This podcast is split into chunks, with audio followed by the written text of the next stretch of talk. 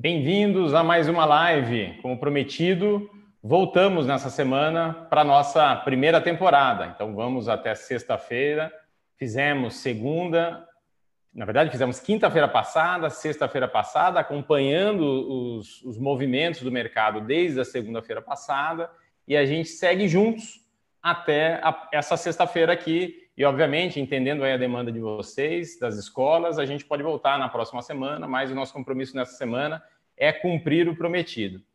E falando em promessas, na última live, na sexta-feira, eu havia dito a vocês que estaria com o Felipe Sundin, diretor da Rede AZ, para compartilhar conosco o case AZ. São centenas de escolas que estão nesse momento também com suspensão de aulas e a gente colocou uma operação bem grande no ar para fazer aprendizagem à distância. E eu queria muito que ele contasse para a gente, no espírito de compartilhar, de colaborar, as informações de como é que foi esse processo, quais foram os erros, quais foram os acertos, para de alguma forma contribuir com cada um de vocês.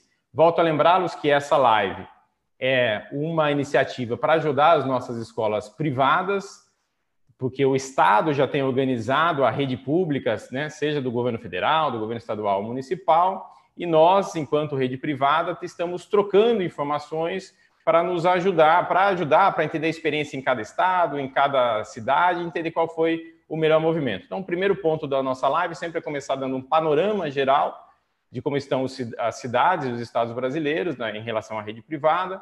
E aí a gente vai para a segunda parte da live, onde a gente compartilha o que é está acontecendo para manter a prestação de serviços durante o período de suspensão das aulas.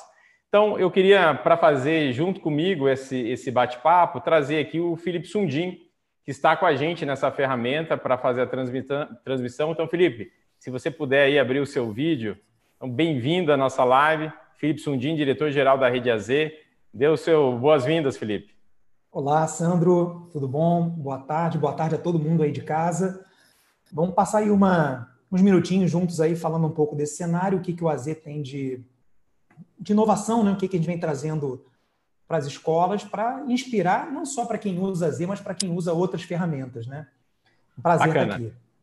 Já faz parte da live, Felipe, é a gente contar um pouquinho como é que está o mercado. Eu vou compartilhar, compartilhei, a gente captura algumas informações, os principais veículos de informação, do que a gente consegue é, do poder público, dos comunicados oficiais, as portarias, e aí traz isso estratificado num conjunto de slides para compartilhar essa informação. Vou, vou, compartilhar minha tela com todos vocês para que vocês possam, então, acompanhar aqui o, o que, que a gente tem, né? Então, de, de informação consolidada, fresquinha. Vou pedir para o Felipe nos ajudar, até uhum, porque claro. você tem informações, Felipe, do, do mercado em geral. Primeira questão é, e eu, e eu tenho começado por ela, Felipe, a gente tem visto no mundo uma continuidade né, das escolas fechando, os países fechando, eram 114 países com suspensão de aulas na sexta-feira, já são 124, e tínhamos 800 milhões de jovens e crianças fora das escolas, já passa de 1 bilhão e 200 milhões, quer dizer, é bastante coisa, são, bast... Eh, são muitas escolas vivendo a mesma experiência que a gente está vivendo aqui no país, né?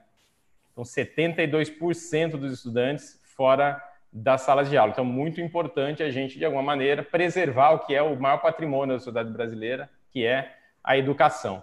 Panorama geral, Felipe, se tiver alguma contribuição, aí fique à vontade para me acionar, Sim, mas a gente claro. organizou com um time, nosso time de jornalistas e de marketing aqui da Conex. Ponto é, o, os, os principais estados, na verdade, já estão com as públicas muitos dos estados anteciparam férias ou recesso, depende de cada região do país, e recomendaram as escolas privadas a paralisação. E aí deixaram muito na discussão com os sindicatos se uh, deveria ser uma antecipação do recesso ou das férias, ou se as escolas só suspenderiam as aulas e manteriam uma oferta de educação através de aprendizagem à distância. A gente falou muito isso nas primeiras lives, né, da ideia de fazer a aprendizagem à distância ser superior à educação online. A gente não ficar baseado simplesmente na tela do computador e fazer muito o que a gente já sempre fez por aí, que é fazer o para casa, né? O pai com os alunos, uhum. o trabalho em grupo, isso também já acontecia no estudo em casa, isso deve continuar acontecendo e as plataformas vêm para compartilhar informação e para ser o veículo de, de, envio de informações de conteúdo para os alunos Obviamente, eles podem executar coisas, depende da plataforma e da sofisticação que cada escola pode oferecer, mas a devolução também para as escolas. É, e aí a gente passa por Amapá, Amazonas está fazendo uma iniciativa de ir para a TV é, e oferecer aulas na TV. Não, não, sei exatamente se isso é uma iniciativa, de novo, é aquela iniciativa de mão única, né? A gente tem uma crença muito forte de que a aprendizagem acontece pela ação do aluno, ela se potencializa pela ação do aluno. Então, a gente entender que simplesmente fazer a transmissão para um canal de TV, talvez isso não seja suficiente para atender uma demanda escolar de aprendizagem, mas a gente viu isso acontecendo no estado aqui. Pará também seguindo a mesma linha, é, sendo transmitido pela TV. Obviamente, eu não conheço exatamente os detalhes, mas se alguém tiver desses estados conosco, puderem uhum. compartilhar essa informação. Mas, de novo, a, a, a recomendação da Conexia passa por fazer aprendizagem, não o ensino à distância, né? não a gente ficar ensinando. Isso já era um tema da sala de aula presencial. Pernambuco, Rio Grande do Sul, Roraima também com paralisações. A gente tem ainda de 30 e 15 dias de paralisações. E aí, Felipe, eu caio no pedido, eu vou, eu vou suspender a tela um pouco aqui para vocês, para a gente voltar a, a fazer um bate-papo, Felipe. Eu anotei algumas perguntinhas aqui, que eu imagino que é também a curiosidade do pessoal que está nos assistindo.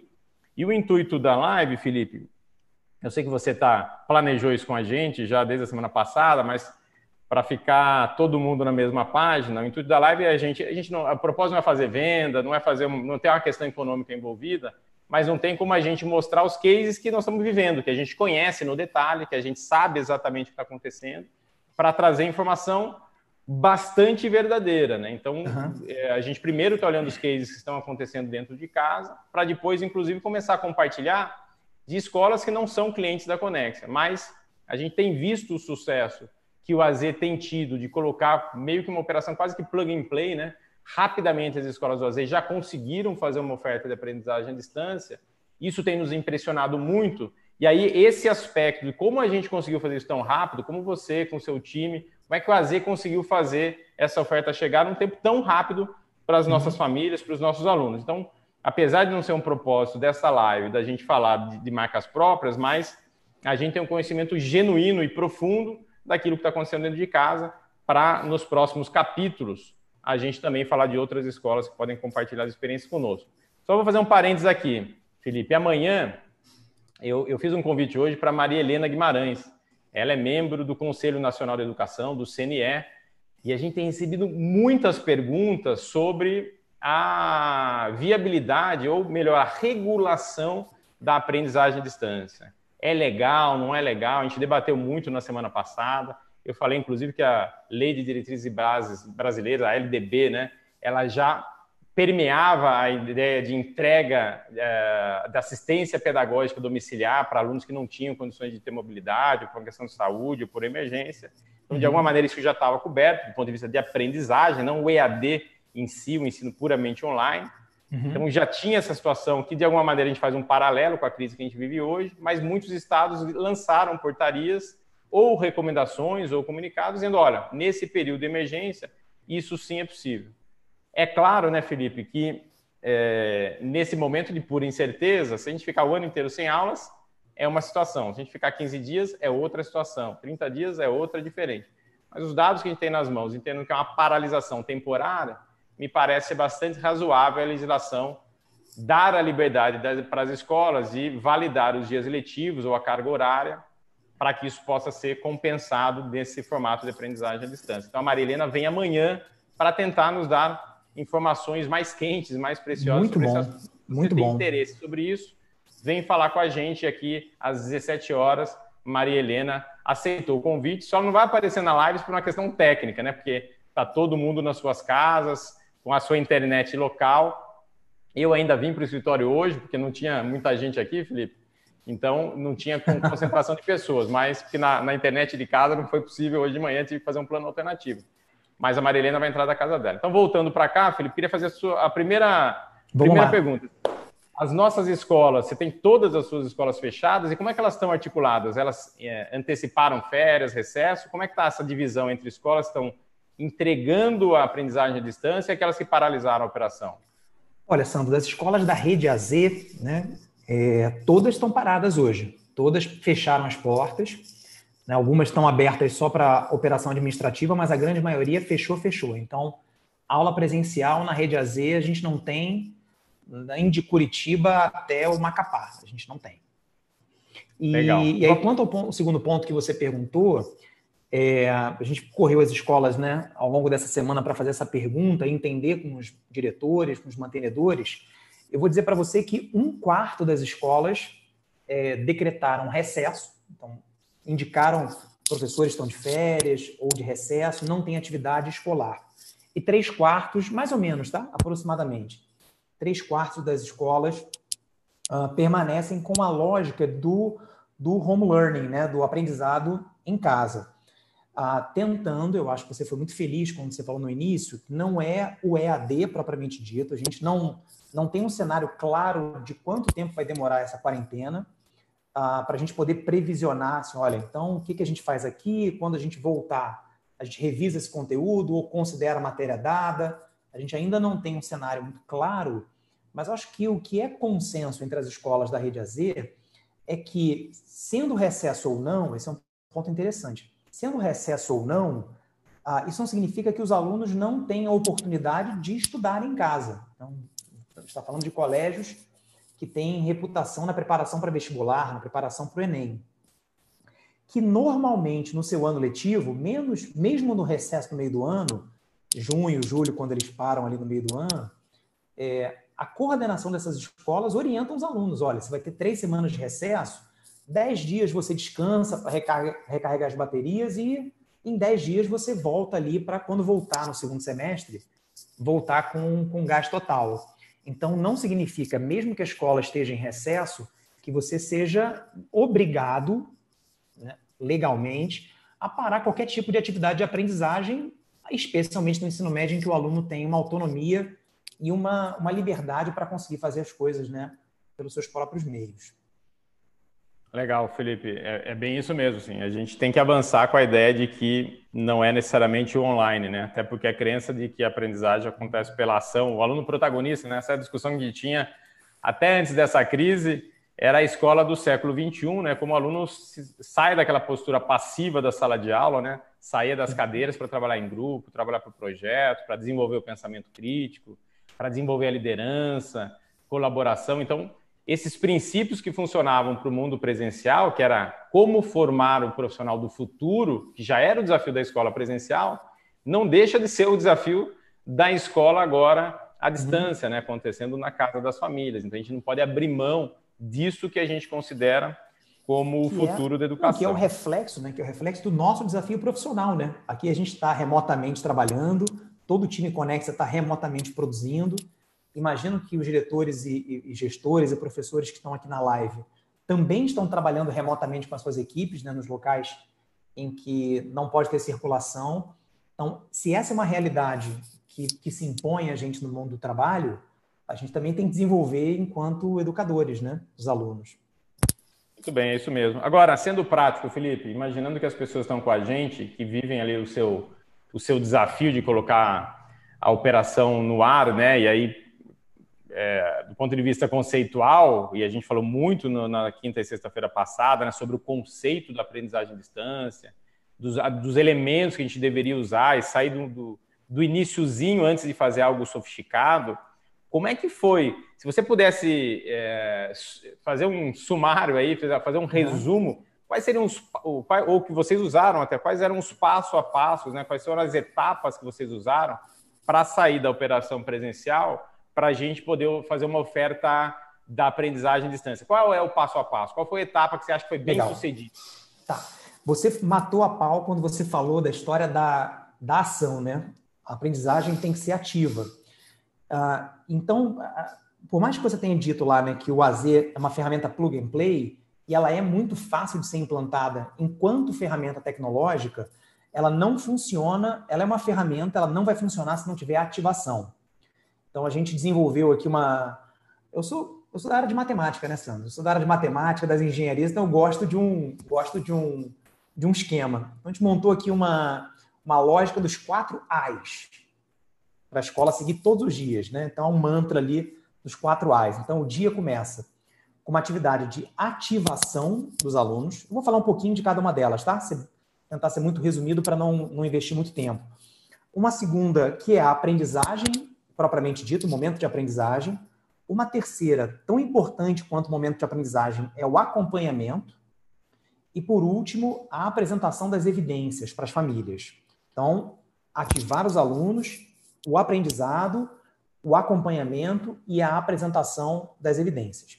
O ativamento ou ativação, perdoe, é aquele é o bom dia, né, que você dá na porta da escola, né? Aquela entrada da escola que você faz é o professor em sala de aula, aquilo que, que normalmente a escola faz na sua operação que você não consegue fazer numa atividade online, no, no mundo virtual. Então, o que a gente vem recomendando às escolas é que todo dia de manhã, seja ah, no canal de notícias para quem é da, da Rede AZ, né, no, no aplicativo da Rede AZ, ou usando o WhatsApp, ferramenta gratuita, ou usando um aplicativo de comunicação que a escola já tenha, passar as regras do jogo para os alunos. Olha, pessoal, hoje o coordenador, né?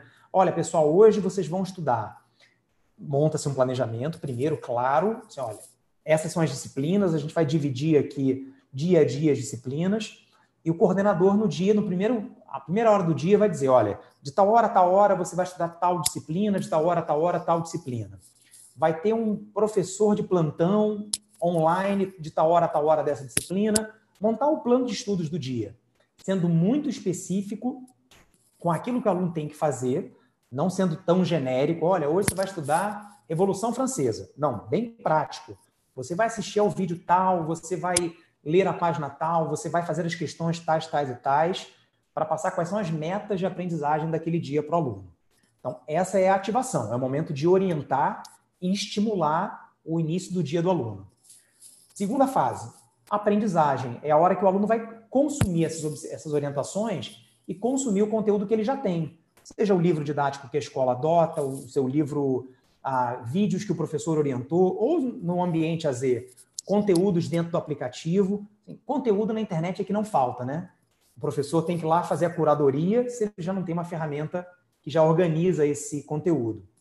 Então, o aluno passa, cumpre o, os seus objetivos do dia, cumpre o seu plano de estudos para aprendizagem e a escola organiza e aí, usando ferramentas como Microsoft Teams, eu até vou pedir para o pessoal do time colocar aí na descrição da live e também nos comentários né, o endereço da Microsoft, onde você baixa o Teams, que é uma ferramenta que hoje a Microsoft está oferecendo gratuitamente para a educação. Você é muito simples, você cria uma reunião no Teams, envia o link para os alunos por WhatsApp, eles entram, o professor ele está lá, um professor escalado está lá na, na, na, na reunião e ele está ali respondendo dúvida, motivando os alunos. E um outro ponto importante, acho que você falou também sobre isso, é estimular a colaboração entre os alunos.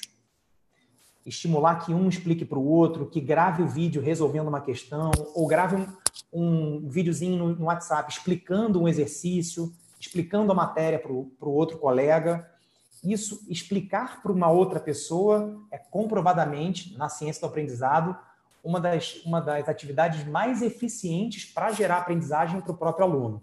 Eu acho que é um ganha-ganha, né? Porque o aluno que explica ganha, e esse videozinho circulando, seja no WhatsApp da turma, mediado pelo, pela escola, esse WhatsApp se conecta com o último passo, que é evidenciar, né? apresentar evidências para a família. Terminou o dia, 5 horas. Esse é um ponto que a gente já, já entendeu, né? A rotina é, é fundamental, né? Todo, como todo dia tem a live aqui 5 horas, vai criando essa rotina, fica fácil se organizar, ainda mais nesse período de, de home office e home learning. Todo dia, 5 horas, mandar um reporte para as famílias. Todo colégio tem um grupo de WhatsApp, ou o colégio usa uma ferramenta de comunicação. Olha, três, três parágrafos nessa redação. O que passamos para os alunos hoje? Quais foram as metas do dia? Que evidências de aprendizagem a gente colheu? Seja um videozinho que o aluno gravou explicando, seja uma foto de um que estava fazendo a questão. E qual é o plano para o próximo dia? Né? Quais são as cenas do próximo capítulo?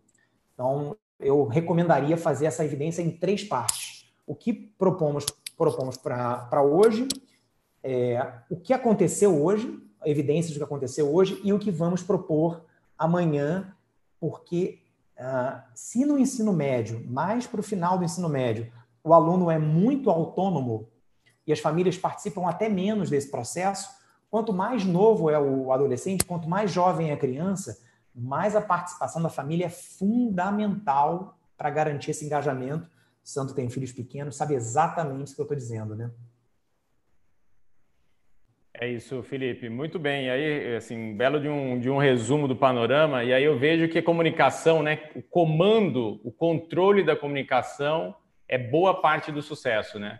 Se uhum. a gente entregar uma plataforma para as famílias ou um ecossistema, né, como você disse, tem escolas que conseguem entregar plataformas mais sofisticadas, como você tem aí com a Zema, mas essas escolas não têm isso e está usando recursos livres na internet, como WhatsApp, YouTube. Eu até fiz um, um disclaimer, um disclaimer na, na semana passada, Felipe, porque entre alunos eu vejo que isso é muito tranquilo, né? Os alunos se reunirem pelo WhatsApp, porque isso é legal, sai da mesma faixa etária, mesma maturidade. É mais complicado a gente perder um pouco do controle quando um professor falar direto com o aluno, direto pelo WhatsApp. A escola precisa pensar exatamente se essa é uma prática que ela vai querer é, dominar, né? De ter, de ter a, o WhatsApp do professor e aluno nesse momento discutindo. Então, ela tem que entender como é que é a uhum. cultura dela, o quanto ela está madura o suficiente para fazer isso. Mas o ponto é, se a gente entregar, seja qual for o recurso, e não conseguir avisar a família qual o passo a passo correto para consumir aquele conteúdo ou aquela informação, não conseguir dizer aos alunos. E aí o único jeito de fazer isso, sem precisar mandar notícias a todo instante, é criar rotina, é o que você falou.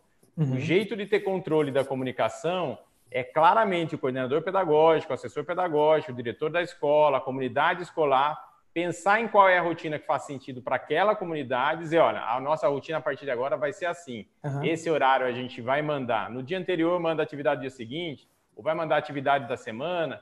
E uhum. aí, como você disse, sendo prático, né? A leitura do livro, assistir um vídeo, o que é que vai fazer assim? Qual é a ação específica? Mas isto sem uma rotina vai criar uma demanda por comunicação uhum. entre escolas e famílias e alunos que é quase absurda, né? Que a gente é provavelmente não é? vai conseguir fazer, né, Felipe? Imagina, se imagina, é como se numa escola a cada semana ela tivesse uma grade horária diferente. Se você não tem a mesma grade toda semana, você vai ficar louco a todo momento, o aluno chegando de manhã e você dizendo, olha, você vai para essa sala, você vai para essa sala. Então a rotina faz com que a, a, a, produtividade aconteça, né? Porque a gente diminua esse ruído. O que eu venho falando com as escolas, nas minhas conversas com os mantenedores, diretores, é: pessoal, a gente está de novo em janeiro na semana pedagógica, a gente voltou para a semana pedagógica. É um novo período pedagógico que a gente precisa parar, sentar e desenhar qual é o roteiro da semana que a gente vai repetir. Aí a escola diz: olha, mas eu não sei quantas semanas eu vou, vou precisar.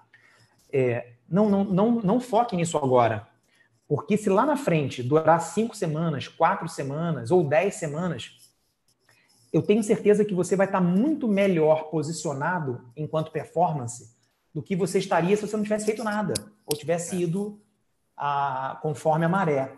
Então, minha sugestão, a escola para agora, faz uma mini semana pedagógica de um dia urgente para desenhar que semana é essa, que disciplinas o aluno vai estudar a cada dia. Minha sugestão é que se concentre as disciplinas para o dia ficar o mais simples possível para o aluno. Hoje vamos estudar biologia e geografia. No outro dia, na terça-feira, matemática e química. Claro, tentando respeitar ali, não botar muita disciplina junta de exatas e balanceando. Mas, ah, mas eu trabalho com três frentes de biologia. Não tem problema junta tudo num dia só. Vai ficar mais fácil para o aluno saber que hoje é biologia e história, amanhã é química e geografia. E aí ele vai montando essa rotina. Legal. Eu estou acompanhando, estou olhando de vez em quando, até para vocês saberem, de vez em quando, para o meu computador aqui, porque eu estou acompanhando as mensagens também que, que vocês estão compartilhando com a gente. Então, façam perguntas aqui. Eu e Felipe vamos tentar responder dentro do, de todo o nosso repertório pessoal e daquilo que a gente já reuniu enquanto Conexa. E aí eu estou vendo aqui que o Eric, né, dizendo aqui que da Escola Luminova, que é, uma, é um grupo de escolas aqui que o SEB é, tem, né, que agora virou franquia, inclusive, é, dizendo que o Teams auxilia muito o professor e coordenador e até o mesmo diretor. É verdade. O, o Microsoft Teams ou Hangouts, essas ferramentas, essa que a gente está usando agora, que chama Zoom, várias ferramentas de mercado que permitem que você fale com a comunidade. Algumas elas são somente webinar, né? elas são você cria um evento e aí a audiência externa acessa esse evento, não é exatamente uma videoconferência, o Teams ele tem a visão de videoconferência, isso que é um negócio bem bacana, porque o aluno pode entrar com a câmerazinha dele, ter ali diversas câmeras juntos e o professor e fazer como se fosse uma aula remota, um bate-papo, um suporte. É diferente do que a gente está fazendo aqui no YouTube nesse momento. A gente tem uma ferramenta de videoconferência nesse instante e que a gente está usando, que a gente optou por usar, que é a Zoom, está compartilhando essa experiência com vocês, e ela se conecta ao YouTube para fazer esse broadcast. Mas a gente poderia não estar tá conectado no YouTube e convidar as pessoas, no caso dos nossos alunos, para entrar e eles iam aparecer os vídeos como eu e o Felipe estamos aparecendo aqui. Então, uhum. esse é um negócio que é bacana. Essas ferramentas de videoconferência, que é o Teams ou o Zoom, o Hangout, era o Skype, você pode usar para fazer uma sala de aula. Você não precisa estar no YouTube para não, não entrar alunos que não sejam seus e você ter que gerenciar demandas que não estão compatíveis com a programação escolar que você tinha usa essas ferramentas para eventualmente fazer o que a gente tem sugerido é não fazer isso todo dia, né, Felipe? Porque isso é difícil de gerenciar. A programação deve acontecer porque já tem ou um livro didático ou a plataforma nesse grande planejamento que você estava propondo. E, e, você, uma vez por dia, uma vez por semana, depende da maturidade e os professores disponíveis de cada colégio, para fazer esse momento ao vivo. Mas aí a sugestão é talvez não fazer YouTube. Ok, o YouTube é um caminho sim, mas ele você não consegue enxergar o aluno, é só o chat, tem um pouquinho do, de um delay, enquanto você fala alguém responde. Que no caso de uma ferramenta de videoconferência não tem esse delay, não tem esse uhum. período que você fala, demora 10, 15, 20 segundos para chegar na ponta. Então todo mundo fala e se ouve ao mesmo tempo, como está acontecendo comigo com o Felipe nesse instante aqui. Felipe, tem mais aqui perguntinhas que eu estou vendo aqui, olha. Beleza. Graziele está dizendo assim: temos usado muito binóculo, escuros, Insta e Face para Graziele. evidência o Colégio Maria, será? Colégio Maria, está escrito aqui oh. Colégio Maria mesmo. Nossa referência em Jabuticabal. Até aí está todo mundo dizendo da parte da parte boa, compartilhando as informações. Essas ferramentas que, que o Colégio Maria está dizendo são ferramentas que a gente tem na Conex. A gente não combinou, não, viu, gente? A ideia está dizendo não é isso, mas o Colégio Maria tem se mostrado aí um colégio super preparado. E aí uma pergunta já para você ir pensando, Felipe. Como é bom, né? as escolas, o que, que você acha que faltou, de uma maneira geral, para as escolas estarem preparadas para esse momento? Porque você, com o AZ, já tinha como uma proposta entender que o aluno precisaria ter caminhos personalizados para ter alta performance. Essa é um pouco da lógica do AZ, me corrija se eu estiver uhum, errado. Isso aí. Que olha, como é que eu consigo ter uma sala de pré-vestibular 20 alunos, 30 alunos, um querendo fazer medicina, um querendo fazer direito, um querendo fazer administração, em carreiras diferentes e universidades diferentes, numa mesma sala de aula. Então, nasceu um app para ter trilhas individuais é, para cada aluno, um, um, algo personalizado. Então, você tinha uma sala de aula que era comum e o app que era pós-sala de aula. Então, me parece que as escolas que já estavam vivendo esse momento só ampliou o app que era para o pós-sala de aula, acabou também incluindo a sala de aula nesse momento. Então, algumas escolas já vinham nesse, nesse modelo. O que, é que você acha que faltou para as escolas, Felipe? Vai pensando que eu vou fazer uma última pergunta aqui para você emendar para que elas estivessem já, já sei para esse momento. Eu vou guardar tá a resposta. Segura aí. Segura aí. Próxima perguntinha aqui, ó. Como engajar os alunos nas atividades? Quais as estratégias que as escolas devem usar? Eu acho que também tem a ver com o que você falou logo no início, né? A questão dos AS. Acho que vale a pena retomar isso. Uhum. A gente tem sempre uma audiência rotativa em live, né? E também, por último, é... como vocês estão entregando as tarefas? O pai vai na escola pegar ou eles mesmos que imprimem? Essa pergunta é excelente. Se você quiser, eu posso até ajudar nessa próxima, Felipe. Eu vou deixar duas para você, tá? Conta aí. Tá que as escolas foram pegas de surpresa? De novo, gente, tô, obviamente generalizando aqui, muitas não foram, só no sentido de poder compartilhar aqui as reflexões. É... E aí você já pode emendar, Felipe, aí nessa questão das estratégias de engajamento dos alunos. Legal. Assim, o que faltou é eu aí a é minha reflexão sobre a tecnologia em geral, tá? Minha reflexão mais ampla a tecnologia ela está tão bem desenhada para o usuário, ela está tão é, centrada no usuário, tão perfeitamente desenhada, que para as escolas passou a ficar cômodo ter uma ferramenta e as escolas emborreceram digitalmente. Assim, o Uber ele é tão bem resolvido na sua, na sua, no seu design que você não precisa ficar entendendo muito bem como funciona o Uber. Ele, ele funciona por si só. Quando você precisa adicionar alguma ferramenta ou algum tipo de ação àquela ferramenta, dá uma, dá uma paralisada, porque você não entende muito bem como aquilo funciona. Então, voltando para o âmbito escolar, vou dar o exemplo do AZ. O AZ ele é tão bem desenhado para o aluno, ele encaixa tão bem na mão do aluno, que a escola se sentia segura no sentido de, tá, eu não preciso entender muito bem como funciona a fundo como funciona essa ferramenta, porque o aluno se interage, interage com ela ali e está indo muito bem com essa ferramenta. Eu acho que as, faltou às escolas um pouco de um pouco de aprofundamento no digital, de maneira geral, tá? Não só para o aprendizado, mas também no marketing. Acho que as ferramentas foram dando muita comodidade para as escolas. No momento em que a gente precisou extrair um pouco mais da ferramenta, e ela podia dar, né, você falou e citou duas, três ferramentas gratuitas, que por conta da comodidade que a gente já tem, já se acomodou com o que a gente tem, a gente nunca foi pesquisar. A gente não, porque a gente é, é, é nerd e vai atrás, mas de maneira geral o mercado não vai atrás. Então, eu acho que faltou um pouco de algumas escolas, um pouco de, de um pouco mais de curiosidade digital para ir a fundo. E agora está todo mundo percebendo que essa é a única alternativa, né? Essa é a única possibilidade de garantir a aprendizagem a longa distância.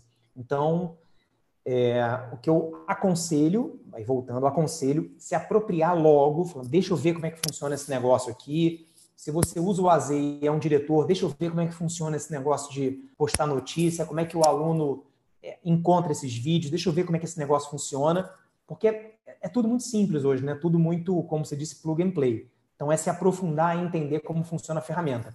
Uma sugestão. Você está ouvindo aqui a gente falar, eu, uh, fala sobre o Zoom, fala sobre o Microsoft Teams. É, você fala, cara, eu nunca ouvi falar, eu não sei nem como começar a fazer isso.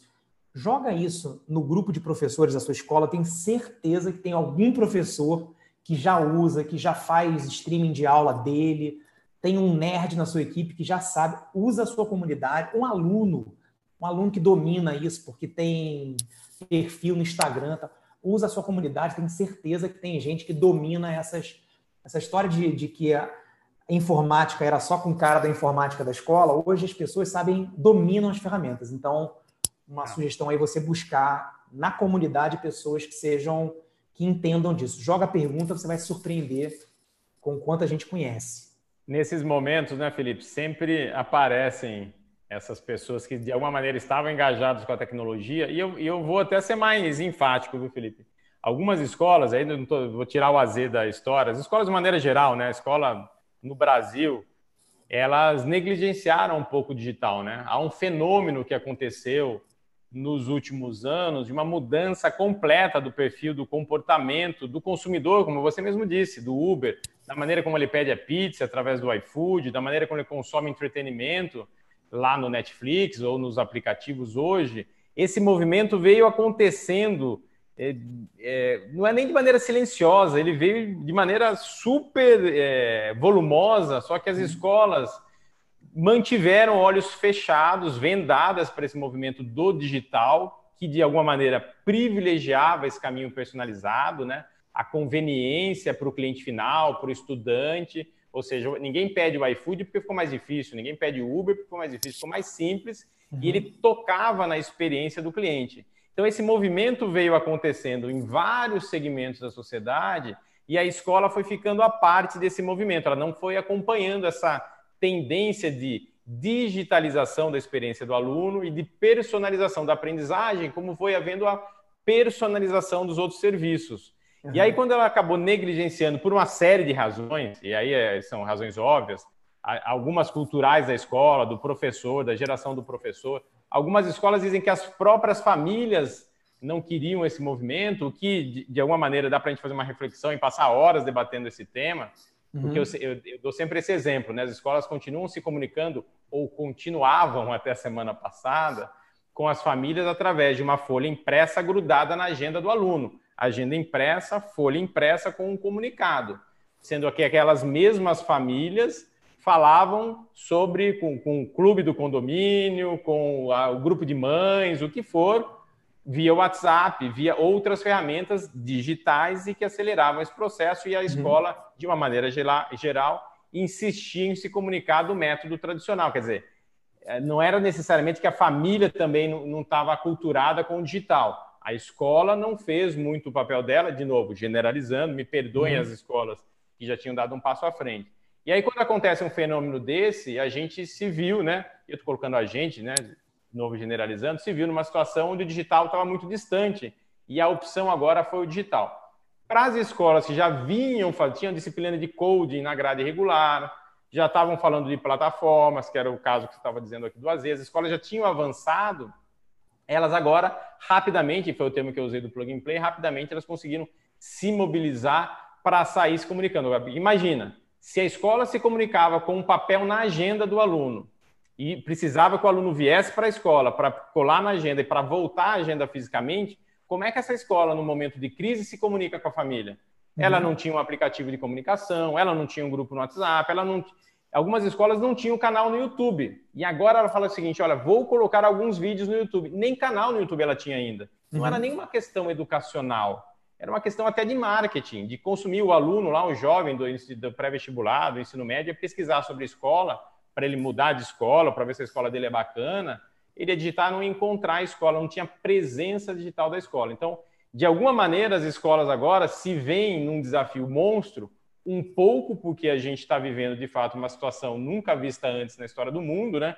Uma, uma situação muito complexa, mas elas também negligenciaram de alguma maneira. E a gente está aqui para ajudar, não é para botar fogo nisso, não, viu, gente? Mas assim, só para é a gente entender que assim, o caminho ficou mais dolorido para algumas escolas, porque elas já vinham muito distantes do mundo digital. E aí agora tem que ver se os dois coisa, né, Sandro? Só, né? Era uma, era uma coisa que é, todo mundo considerava muito importante, mas colocava no quadrante do, do importante não urgente. E de uma hora para outra virou importante super urgente. Né? Então acho é. que é, é o papo da gente aqui, seja pelo AZ, seja por outra ferramenta, como montar esse ecossistema. Uh, esse é o momento em que você consegue ferramentas gratuitamente não difícil mesmo, a não ser que você queira uma ferramenta, né, o Zoom Pro, aí você quer uma ferramenta super poderosa, você vai pagar. Nesse momento você consegue se armar de ferramentas muito eficazes a custo zero. Eu não estou falando especificamente do AZ, não, tá, Sandro? De, de maneira geral, as ferramentas estão. É um momento muito legal, solidário também das, das plataformas de se prontificar a ajudar, porque a gente de fato passa por uma situação muito complicada no cenário educacional.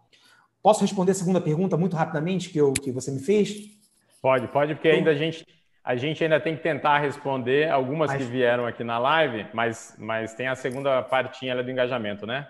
Beleza, sobre engajamento. Então, engajamento, duas, dois caminhos aí. Primeiro, a ativação, sempre no mesmo horário, sempre no mesmo canal, para começar o dia dizendo quais são os objetivos e quais são as tarefas do dia, de maneira clara, concisa e que você consiga reproduzir para os pais no final, no final do dia.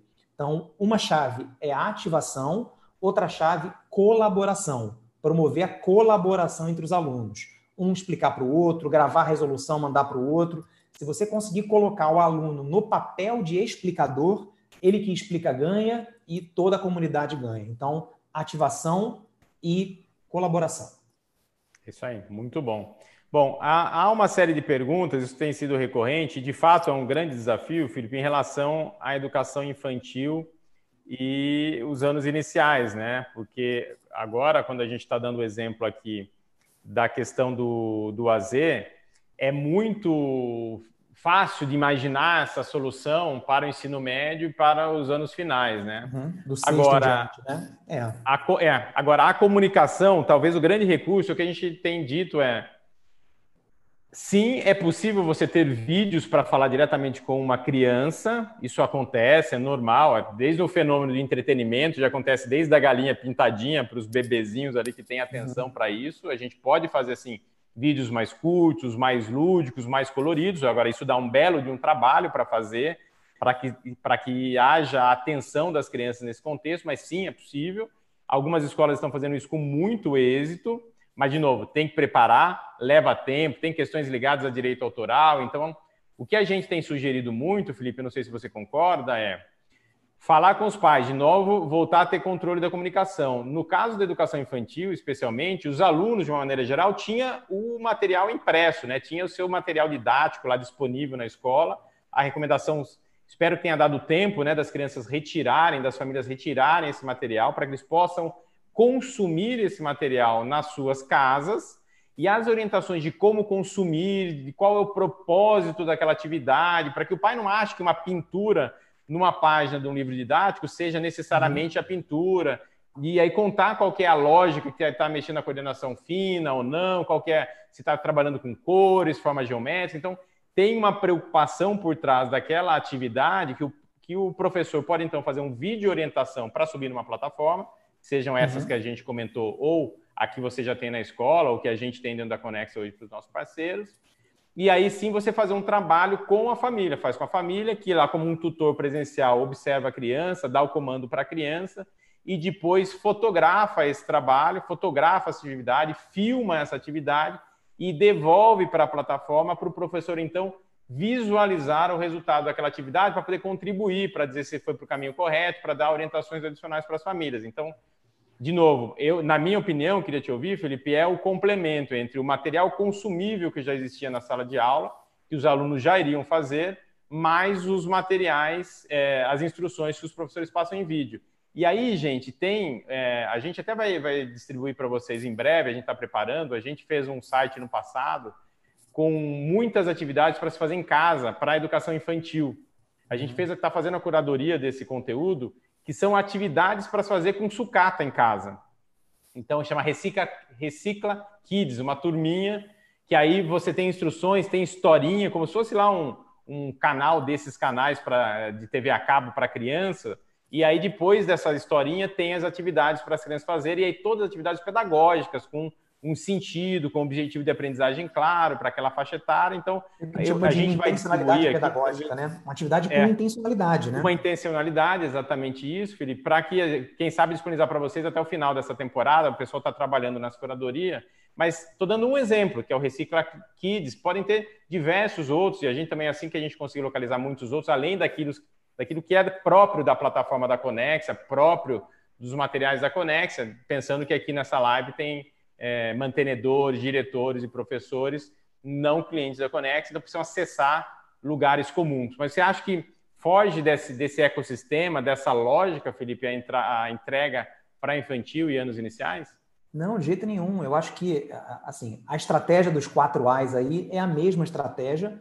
Adaptações acontecem aos interlocutores, né? Então você vai ativar os tutores das crianças, que são os pais, na maioria das vezes. Então, você vai ter que ativar, deixar orientações bem claras. Em vez de ser muito claro em relação aos objetivos, às habilidades, você vai ser muito claro em relação às intencionalidades pedagógicas que você quer uh, produzir naquela atividade. Então, é uma atividade de ativação. E esse momento em que você falou, esse momento pedagógico, de filmar, tirar foto, colocar no, no YouTube, colo colocar na, na, na ferramenta de comunicação, é o momento do acompanhamento. Então, não deixa de ser o acompanhamento. Então, a lógica é a mesma, com adaptações de mídia né, que você vai usar e interlocutores, dependendo da faixa etária.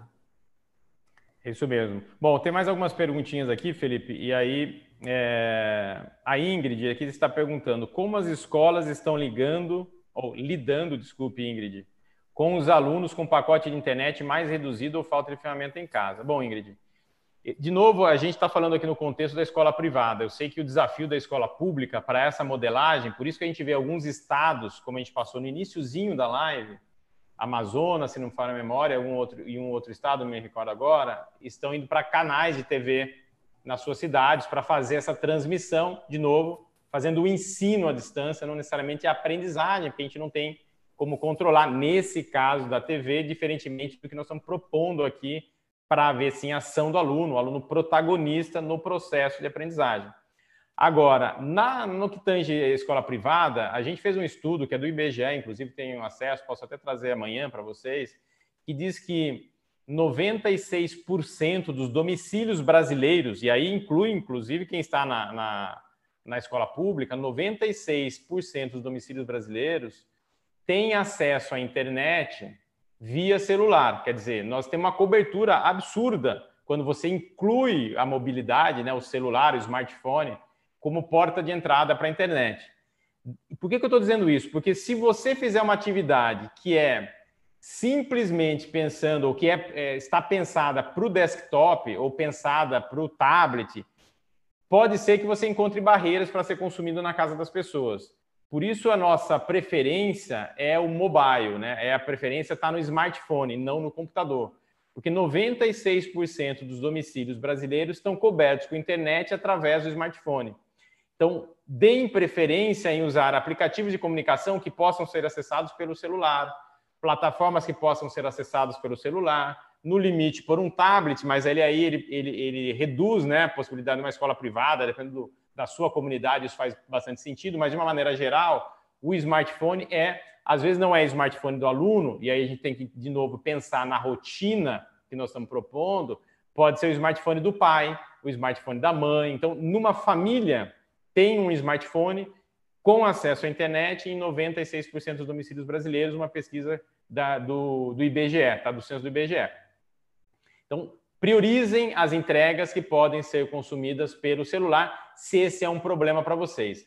As operadoras de telefone celular e as operadoras de TV a cabo, de uma maneira geral, têm se mostrado, a gente tem falado com algumas delas, que não há limitação de banda, estão liberando, a gente até vem negociando com eles, vem eh, liberando conteúdos educacionais para não consumir banda, então, não estão reduzindo a banda de alguns clientes. Então, assim, tem um movimento acontecendo em paralelo, de novo, a gente não sabe se isso vai levar 15 dias ou vai levar três meses ou até mais. Então, tem um movimento em paralelo para fazer uma pressão nas operadoras para que os conteúdos educacionais não consumam a banda dos nossos alunos e dos nossos familiares, tá? Então, há um movimento, ainda o espaço é curtinho de tempo, mas duas coisas aqui. Priorizem o mobile, sim, o mobile é, tem acesso à internet, e dois, é, vamos negociando juntos. Por isso, eu acho que essa organização da, da, do setor, né, para fazer pressão em algum organismo, nas entidades, nas empresas, que podem nos ajudar a suportar nesse momento, que é, como a gente já falou, inédito no mundo. Né? A gente nunca passou por uma situação parecida como essa. Olha, também nos perguntaram, deixa eu ver se tem mais perguntas. É... A nossa geração, pelo menos, né? Nossa geração não passou por nada parecido, né? É, mesmo na, na, na, na, década de 30, que a gente viu falar sobre a questão lá dos Estados Unidos, da quebradeira de bolsa, depois da Segunda Guerra Mundial, acho que foram fenômenos diferentes, né? Uhum. Nesse fenômeno do mundo todo, praticamente, como a gente falou aqui no início da live, 70% dos alunos do mundo sem aula, não sei sim, se na Segunda sim. Guerra Mundial foi alguma coisa nessa natureza, vou, vou fazer uma pesquisa com os é. nossos professores e editores do Felipe, para nos ajudar, mas eu acho que tem uma dimensão aqui que pode ser, de fato, talvez uma dimensão de, de aspecto único, tá? É... Bom, gente, tem, tem algumas perguntas aqui, os que a gente não conseguiu responder ao vivo, a gente vai olhar para ir trazendo nas próximas lives, como eu disse a vocês, a gente vai voltar amanhã, 5 da tarde, 17 horas, até sexta-feira, para ir compartilhando com vocês. A gente pega as perguntas de hoje, que não deu para responder, para tentar trazer respostas no dia seguinte, falando com os diversos especialistas. Volto a lembrar aqui que Maria Helena Guimarães, membro do Conselho Nacional de Educação, virá conosco. A gente discutir essa história da legalidade ou não da aprendizagem à distância. Tem mil crenças sobre isso, eu tenho as minhas, a Conex defende outras e assim vai. Vamos trazer aqui alguém do, do, do poder público, vamos dizer assim, que está lá normatizando para nos ajudar a dar clareza nesse contexto. Né?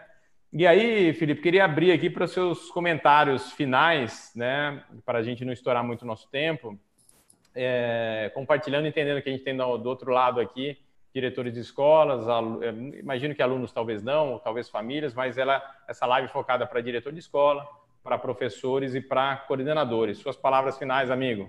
Muito rapidamente, vou aproveitar que, como eu vi que o Colégio Maria está aí, imagino que outros colégios também estejam, então agradecer aí a presença em especial das escolas da Rede AZ. A gente vai continuar esse papo na Rede AZ diariamente a partir de amanhã, às 10 horas. A gente vai mandar agora nos grupos. Então, a partir de amanhã, a gente vai ter uma escala hora a hora para conversarmos entre os grupos, entre as redes. AZ, Múltiplo, Poeire, High Five, cada, cada rede que compõe a Conexo. Então, vamos seguir essa conversa para ser mais específico ainda nas ferramentas que a gente pode usar. Uh, de maneira geral, eu desejo que vocês tenham muita, muita força, muita resiliência nesse momento. A comunidade escolar depende muito de vocês. O que a gente está fazendo é muito especial para a educação.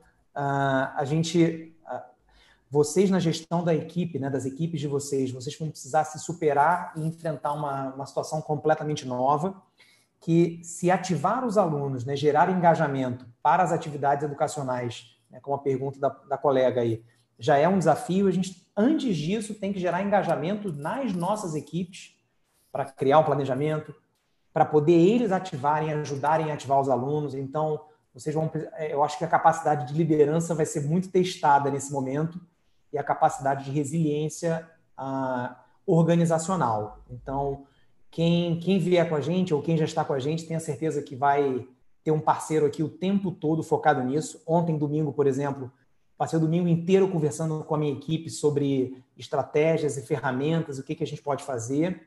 Uh, e para aqueles que seguirem outros caminhos e forem usar outras ferramentas, se aprofundem, se aprofundem nas ferramentas. Tem bastante coisa gratuita, bastante coisa que pode ajudar a educação nesse momento.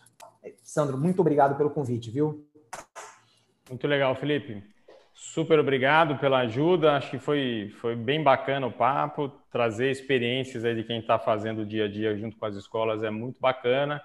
Peço desculpa às pessoas que não tiveram as suas perguntas respondidas hoje. Prometo que amanhã a gente traz informações que não puderam ser compartilhadas em função do horário, né? A gente adora estar aqui junto com vocês e por nós a gente iria até, até altas horas, mas a gente sabe que a agenda de vocês nesse momento de crise é super limitada, então isso aqui tem que ser super eficiente e o mais curto possível. Então, de coração, muito, muito obrigado pelo tempo conosco. A gente sabe o quanto esses, essa hora, esse momento é privilegiado estar com vocês e espero vê-los de novo aqui amanhã conosco. Muitíssimo obrigado pela companhia e até amanhã. Tchau, tchau.